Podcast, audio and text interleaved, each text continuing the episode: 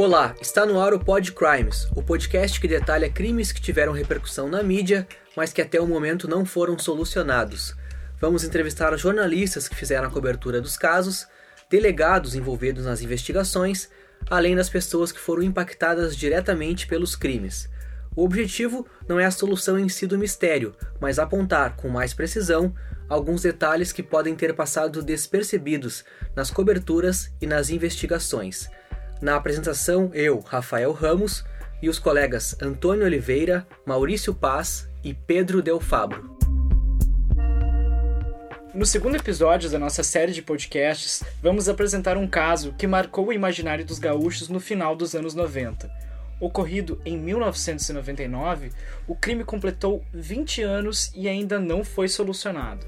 Era 10 de julho quando Bruno Leal da Silva saía para andar de bicicleta na manhã de sábado para ir ao encontro de seu pai, Nazareno Cardoso da Silva, atividade que era parte do seu dia a dia. O percurso, que levaria apenas 10 minutos entre Balneário de Imara e Atlântida Sul, nunca chegou a ser concluído. Ao meio-dia, quando Nazareno se encontrou com a esposa, Deversina, ele percebeu que uma parte de si não estava lá. O filho havia sumido Duas décadas depois, o mistério é o mesmo que assombra o litoral gaúcho.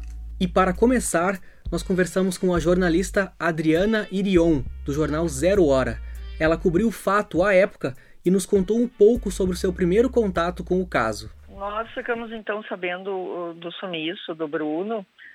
Uh, eu, pelo que eu me recordo, foi num sábado, se não me engano, foi em julho de 1999. Então nós ficamos sabendo e começamos a acompanhar o caso, a fazer matérias, fomos para lá para ter um contato com a família, com a polícia e, e, era um momento de muita muita comoção na praia, né? Comunidades pequenas ali, vizinhos que se conheciam.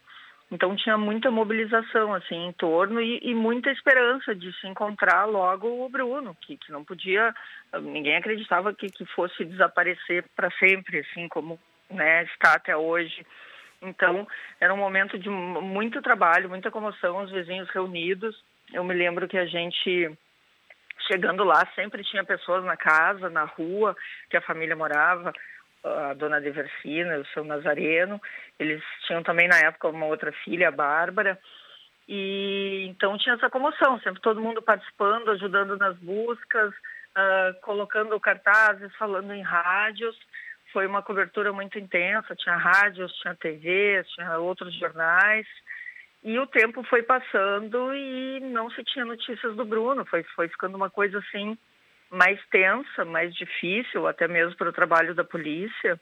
E nós acompanhamos o tempo todo. Nós chegamos a ficar lá direto, sem voltar para Porto Alegre. Ficava semanas assim lá em hotel para acompanhar dia e noite o trabalho, porque a polícia não parava também. Houve uma força-tarefa e foi muito intenso assim esse, esse início, esse desenrolar do caso.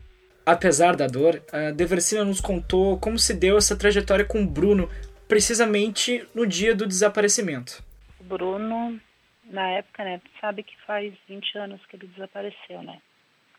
Era um sábado pela manhã, ele pediu para ir no trabalho do pai dele, que dava o quê? Uns 10 minutos ali da, da nossa casa, nem isso, né? Uh, e eu deixei. E o Bruno saiu naquela manhã, era um sábado pela manhã, de bicicleta. Só que chegou meio-dia, o Bruno não voltou para casa com o pai dele. Né? E daí eu perguntei para o meu marido, cadê o Bruno? Ele disse, o Bruno não foi lá no meu serviço.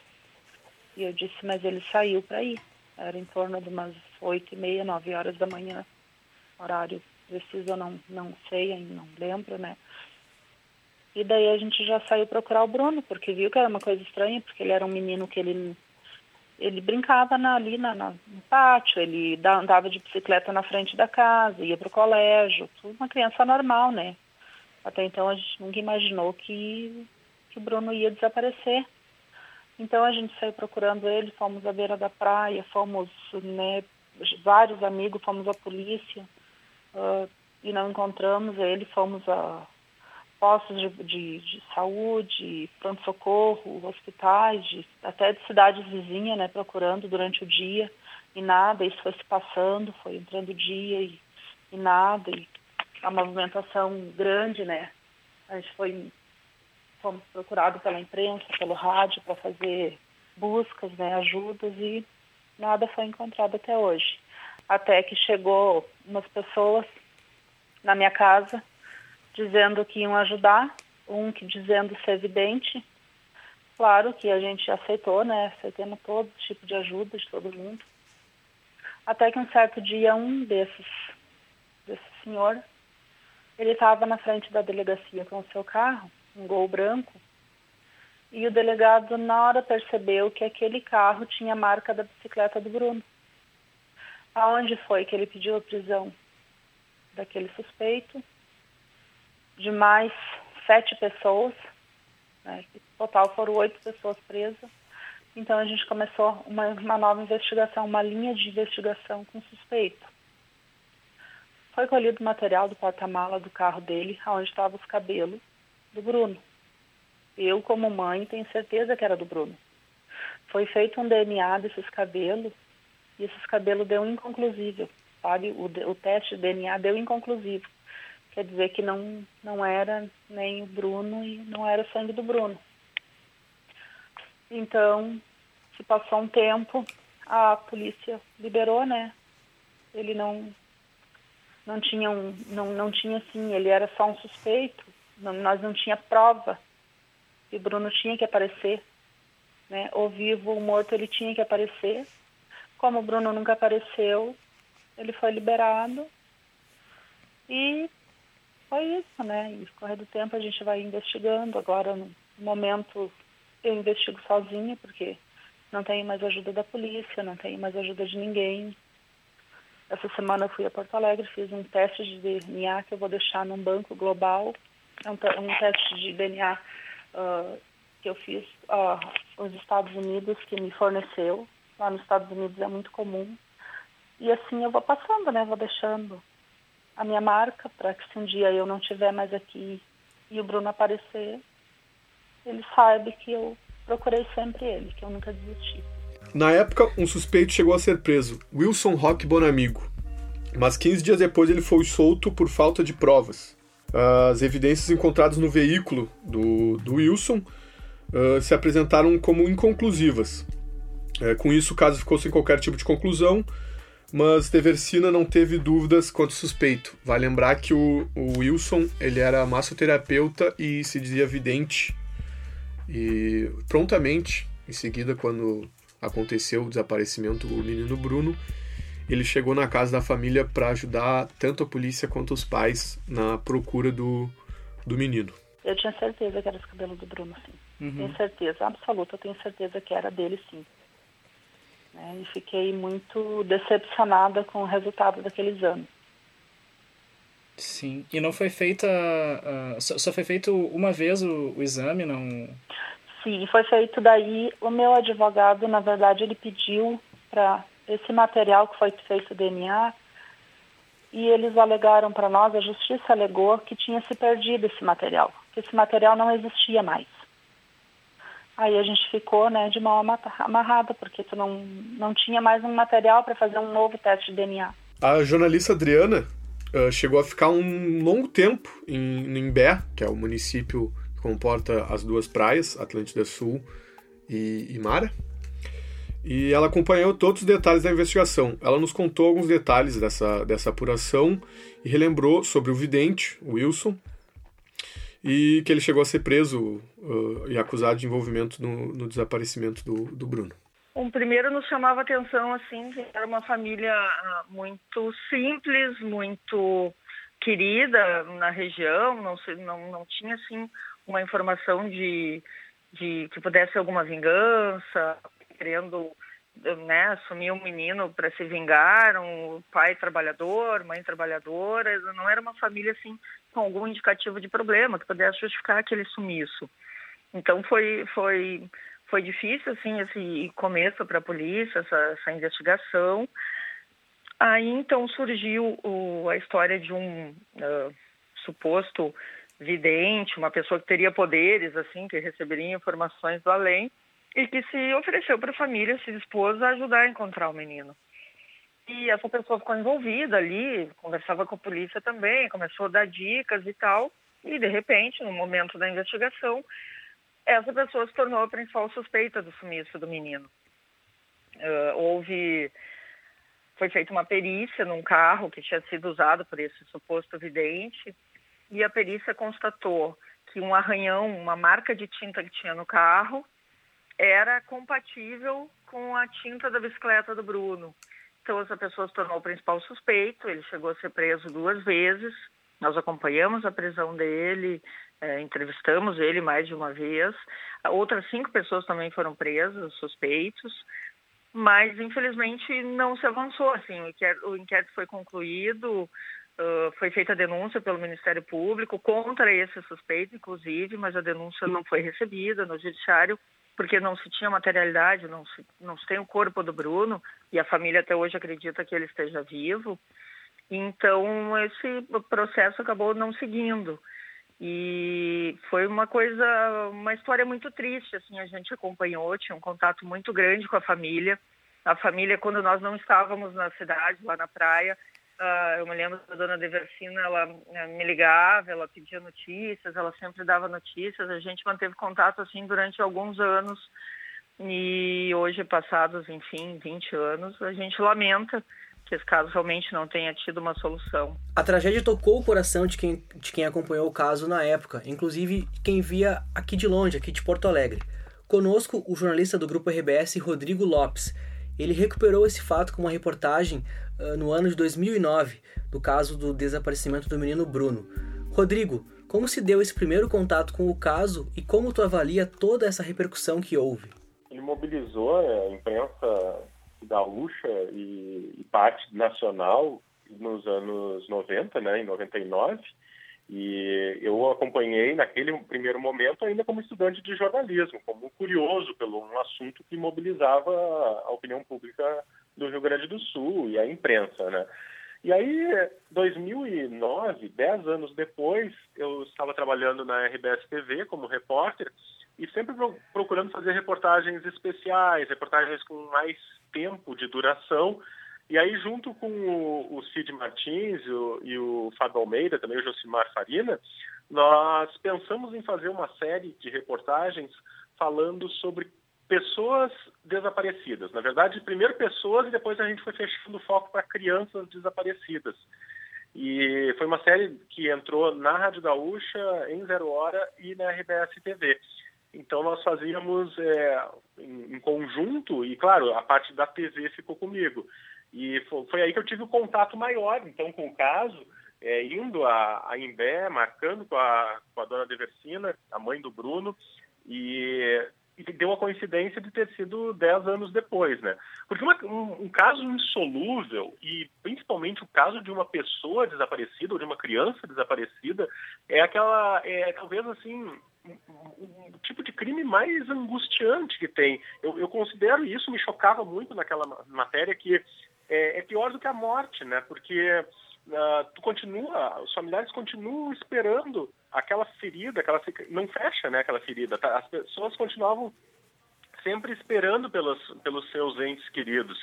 E foi isso no caso do Bruno. Eu cheguei lá a, ao bairro de Imara, em Imbé, onde ele morava, e é estranho porque a gente está acostumado sempre com a ir para o litoral no verão, quando a, né, as praias estão lotadas. Então eu cheguei lá já em, no inverno, em julho, justamente no período, no, no mês em que o Bruno havia sumido dez anos antes.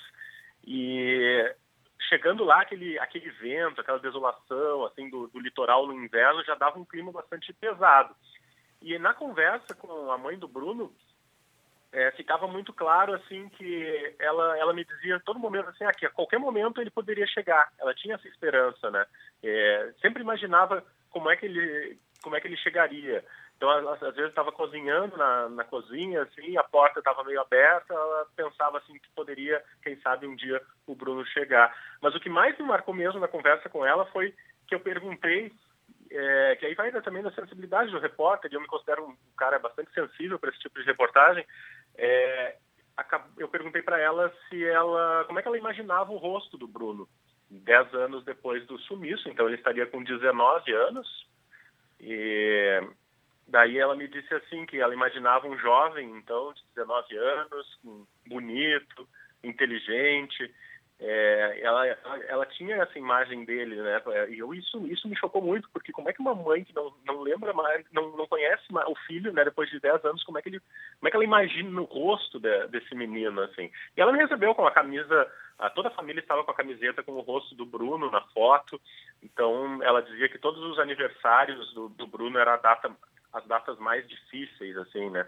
Então, não ter um presente para dar e também a família me recebeu na casa deles e tinha um menino que seria né, irmão do Bruno, que era bem menorzinho, e eu me recordo do cuidado que ela tinha com esse menino, né, para que daqui a pouco a, tudo que aconteceu com o fato do, do Bruno desaparecer, é, ela tinha um cuidado, redobrava o cuidado com relação ao filho mais, mais jovem. É, eu queria também lembrar que no dia primeiro ou dia 10 de janeiro, dia 10 de janeiro, uma menina, Gisele, também foi, foi dada como desaparecida, tinha 5 anos na época. Uh, até hoje ela também não foi encontrada e na época a polícia achou que os crimes poderiam, os desaparecimentos poderiam ter sido, uh, tinham, poderiam ser relacionados um com o outro, mas conforme o delegado nos explicou, não, não tinha nada a ver um, um desaparecimento com o outro. Muito bem, Rodrigo. Uh, e como tu encara a questão das investigações aqui no, no Rio Grande do Sul? Houve uma melhora ao longo dos tempos? É um caso que assim intriga muito, né? Ele colocou em xeque a toda a investigação policial. Eu acho que o próprio Rio Grande do Sul evoluiu muito desde desde aquele caso em termos de investigação, de perícia. É, tinha, tinha um, claro que motivava muito a especulação o caso do Bruno por, por, vários aspectos. Um deles, o fato de ser criança. O segundo, o fato de ter, ter é, envolvimento né, de, de, de, um vidente, um suposto vidente lá, e, que chegou a ser suspeito do caso. É, a bicicleta do Bruno foi encontrada né, com, com, sinais, com sangue. Então, é, houve escavações a mãe do Bruno, a cada, cada corpo nos anos posteriores que era encontrado na região de Imbé, ela ia até o local na expectativa de, de, reconhecer o corpo do filho. Então era um caso que realmente mobilizou muito a imprensa, a opinião pública gaúcha. Eu acho que talvez hoje a, a, a polícia, aliás, tenho certeza que a polícia hoje está mais preparada para esse tipo de, de caso, em termos de perícia, em termos de localização de corpos. É, então, é, eu acho que naquele momento, talvez o Rio Grande do Sul ainda não tivesse né, toda a tecnologia, toda a expertise para lidar com um caso assim. É, hoje, provável, provavelmente, se a gente for olhar os números, o, o, número de pessoas desaparecidas ainda é muito grande. Quando eu fiz a reportagem, já era bastante grande, isso em 2009. Agora já passaram 10 anos aí, então hoje nós temos uma polícia melhor, provavelmente também é, hoje também seria diferente, mas o número de desaparecidos ainda é muito grande, não só de, de adultos, mas também de crianças. Em 1999, a mãe também precisou lidar com o um abandono além da perda do filho, que é uma questão que retrata a maioria dos casos que são arquivados ou que se estendem por tantos anos assim, sem provas. Eu converso, né, mas eles diziam assim para mim: tem que aparecer um fato novo. A gente não pode reabrir o caso se não tem um fato novo. Mas eu, como mãe, eu vou te dizer assim que eu procuro um fato. Eu não preciso ter um fato novo. Eu vou atrás de pessoas que desapareceram, pessoas que recentemente desapareceram, eu procuro a família, tento saber, né, como é que foi, se tem pessoas envolvidas junto, né? Casos assim, e daí eu, eu vou tentando juntar as peças até um dia que eu, que eu consiga, né? Porque é um é uma agulha num palheiro, né? É, é praticamente procurar o impossível, mas é, é assim, ó, sabendo que tem pessoas que estão envolvidas no caso e aquela esperança que um dia alguém fale alguma coisa. Porque que nem eu te falei, teve pessoas presas.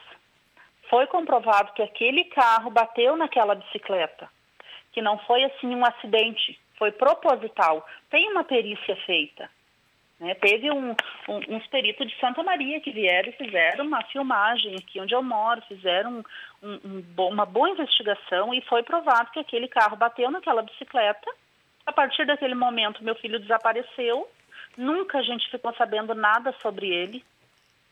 É, a gente achou a chave da, do cadeado que abria a bicicleta dele na garagem da casa desse, desse suspeito. Então, que nem disse, tenho mágoa sim da nossa justiça brasileira, tenho muita mágoa, porque muita coisa, muita prova foi encontrada e nada foi feito. Né? Por isso que, que, eu, que eu acho e eu tenho certeza que teve muita falha, sim. Muita coisa podia ter sido investigada mais profundo. É, entretanto, eu, de acordo com o delegado Álvaro Butelli, que não era o responsável principal, o delegado principal da investigação, mas que depois ele assumiu a delegacia regional. Isso, do Litoral Norte. Ele era, na época ele era delegado da, da, de Tramandaí, do município de Tramandaí. E depois virou delegado regional. Eh, ele falou que na época eh, a polícia fez um trabalho bem feito, né? Como ele conta agora pra gente. Né, o trabalho foi muito bem feito né? Só, só, evidentemente, né, a polícia trabalha com informações, com pesquisa, com, né, e não se conseguiu chegar ao corpo, mas uh, tanto o trabalho foi bem feito que o Ministério Público uh, entendeu que haviam uh, indícios suficientes da, da participação do, do, do, do, casal no desaparecimento do menor. Né? Uh, Agora, só para tu ter um parâmetro, assim, em São Paulo aconteceu a mesma coisa, né? Uh, e, e, a, e, a, pessoa lá, não me lembro agora exatamente qual é o caso, uh, mas uh, a pessoa foi, foi denunciada e foi condenada depois pela justiça, mesmo não havendo corpo. A justiça estadual aqui do Rio Grande do Sul entende que não, que, que, que precisa haver materialidade, ou seja, o corpo precisa ser localizado muito embora haja, né, no fato, no, no inquérito policial, provas uh, de, de, de, que realmente aconteceu o acidente. Tem o carro, tem a batida, tem a perícia, tem, tem a bicicleta, uh, entendeu? Tem o amoldamento do, do, do, dos danos da bicicleta no, no veículo, tudo, tudo fechou. Né? A única coisa que não fechou e que nós não conseguimos extrair foi a, foi a localização do corpo. Para onde eles levaram o corpo do menino, onde ele foi enterrado, possivelmente para ser, ser elucidado o fato. Basicamente foi isso que aconteceu. Deversina fala sobre a força que ela demonstra uh, ao longo desse tempo para correr atrás do filho, sempre no mesmo lugar, e isso tudo se tornou um grande mistério. Eu levanto todo dia e peço para Deus que seja só mais um dia. Que Ele me dê força e que não deixe eu desanimar. Porque para mim, achar o meu filho é, é tudo. Hoje em dia eu vivo para isso. Eu não consigo, não, não consigo me concentrar mais em nada porque eu, eu corro atrás, eu, eu faço a reportagem, eu posto no Face, redes sociais, eu vou em programa de rádio, eu peço ajuda, sabe?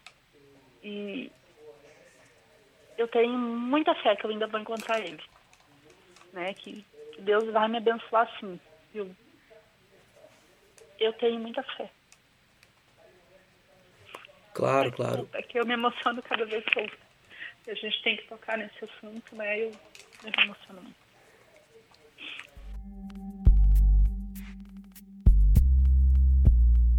A mãe do Bruno, apesar de todos esses anos, ela ainda não desistiu de encontrar o filho ou de conseguir qualquer tipo de contato com ele. Ela nos contou né, sobre um cadastro global de DNA nos Estados Unidos que ajuda pessoas a encontrarem familiares perdidos. E recentemente ela utilizou, uh, ela realizou esse sonho e conseguiu fazer parte desse banco de DNA com a esperança de um dia ter algum tipo de contato com o filho dela. Eu, eu penso assim, eu sei que eu não sou eterna, né? Porque como eu procuro muito o Bruno, eu, eu queria muito fazer esse teste. Tem outro teste também que eu estou lutando para fazer, que é também de é, é tipo esse, né? Mas esse teste eu queria fazer porque eu sempre pensei assim, ó, que o Bruno foi levado para fora do país, né, uh, é muito comum para lá eles fazerem esses testes de DNA, até para saber se vão ter uma doença futuramente, né? Uh, então, desde que nascem as crianças nos Estados Unidos, eles já fazem esse teste. Aí o que, que eu pensei? Se eu fazer esse teste, o meu, o meu DNA vai estar tá lá nesse banco, de, nesse banco global, né? Então, se por uma eventualidade o Bruno já tenha feito, eu vou conseguir achar ele. Se ele não fez, mas se algum filho dele fizer, algum neto, algum bisneto, né, algum antecedente dele fizer, eles vão conseguir saber, né, que, que eu sou a mãe que eu tô lá. Vai ser fácil de encontrar ele. Mas tudo né, depende agora de quem sabe ele ter feito ou futuramente fazer né, esse teste. Isso é uma grande esperança que dá. Aqui no Brasil é até existe, mas não é nem comentado, né? Não é divulgado esse teste. Então, o que, que a gente quer? A gente quer divulgar, porque aqui tem muita pessoa desaparecida. E a minha esperança é que agora, eu fazendo esse teste, muitas mães vão fazer também, né? Muitas mães já me procuraram para tentar saber como é que eu consegui, onde é que eu fiz. E eu expliquei, eu ajudei. Deversina também mantém contato com outras mães que passam pela mesma situação, de terem filhos uh, desaparecidos. A gente tem um grupo, é um grupo fechado de mães de pessoas desaparecidas, sabe? Ali onde a gente conta a nossa história, a gente desabafa junto, e tem, tem várias mãezinhas, sim, que procuram esse, essa mesma teste, que fazem a mesma coisa que eu estou fazendo, sabe? É tudo pelo, pelo, pela internet, sabe? Uhum. A, gente não se, a gente se conhece porque a gente conversa em vídeo, mas não é, é, é no mundo inteiro, né? Tem pelo mundo inteiro, gente. Tem do Brasil, tem do exterior. A maioria do exterior, as pessoas que, que, que, que me ajudam aqui também, né? Porque eu sou muito ajudada por elas né? nesse grupo, né? É uma troca, sim. É uma troca, é uma troca, que nem agora eu fiz o teste, o meu teste foi pago por uma, uma moça criadora do grupo, uma coordenadora do grupo, que o, o grupo se chama Detetives do DNA, sabe? Então, ela pagou o meu teste lá dos Estados Unidos, eu ia fazer, ela ia me mandar o kit para cá para mim fazer o teste mandar de volta para lá. Aí o que, que ela fez? Eu procurei um laboratório que tivesse aqui e consegui achar em Porto Alegre. Daí ela pagou o teste para mim aqui e eu fui em Porto Alegre e fiz, sabe? Essas trocas. Daí daqui a pouco eu pago um outro teste para uma outra, uma outra mãezinha e assim a gente vai indo, sabe? A gente vai se ajudando. Mas por que o crime não foi solucionado? O delegado também nos explicou quais foram as últimas ações da polícia na investigação e o motivo para o caso ter sido arquivado o que, que levou a isso? Justamente a não localização do corpo. Entendeu? E quando eu retornei, uma observação, quando eu retornei para a delegacia de Imbé, eu recebi algumas informações. Teve um médium lá do Rio de Janeiro que me ligou uma vez, me, me dizendo que estava recebendo o espírito do, do, do, do, do menino que estava enterrado na beira da praia, em tal lugar, um pátio assim, assim assado, papapá. Eu solicitei, eu solicitei autorização para o juiz na, na, época, o Emerson, né, solicitei o desarquivamento do, do, do feito, enfim, para fazer diligências né, oficiais, enfim, para começar a investigar de novo né, algumas coisas, algumas informações que vinham chegando, entre elas essa do, do tal médium que foi que deu a informação de onde estaria o corpo do menor e tal. Nós, olha, nós fizemos inúmeros buracos na beira da praia, né, em terrenos, enfim, na, nas proximidades onde, onde o corpo, onde a bicicleta foi localizada, né, onde possivelmente o corpo foi foi foi uh, localizado, né, pelo pelo bom amigo, enfim, que que era bem no meio do caminho entre entre Maré e e, e Atlântida Sul. E infelizmente, né, justamente isso que aconteceu. Assim, o corpo não foi localizado e isso que ocasionou, ocasionou o, o, não, a não condenação de, do casal.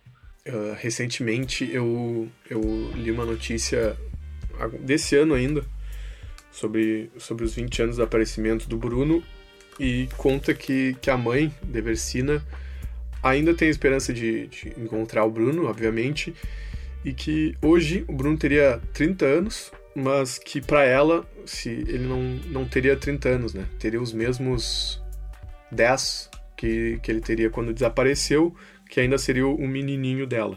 o que eu quero dizer para essas mãezinhas assim é que elas nunca desistam. Que elas lutem com todas as forças que tiver mesmo, né? Que peçam força para Deus, porque a gente a gente unida a gente consegue. E que esse teste é muito importante para nós mães que temos filho desaparecido fazer. A minha recomendação é que todas conseguissem fazer, né? Se precisarem da minha ajuda, pode me chamar aí que eu estou aqui pronta para ajudar. Que é muito importante. Hoje mesmo eu estava conversando com a moça nos Estados Unidos e ela conseguiu achar três crianças que foram vendidas através desse teste de DNA. Eles estão fazendo o teste de DNA e achou três crianças que foram vendidas. Foram roubadas aqui no Brasil e vendidas para o exterior. Então é muito importante a gente estar tá nesse banco de dados lá, o nosso DNA, para que a gente consiga achar nossos filhos sim. E que tenham muita força, muita força mesmo. Muita paz para elas também.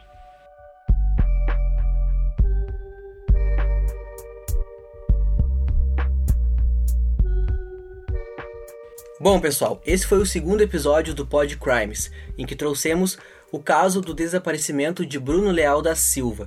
Trabalho foi produzido pelos alunos da Escola de Comunicação, Artes e Design da PUC do Rio Grande do Sul.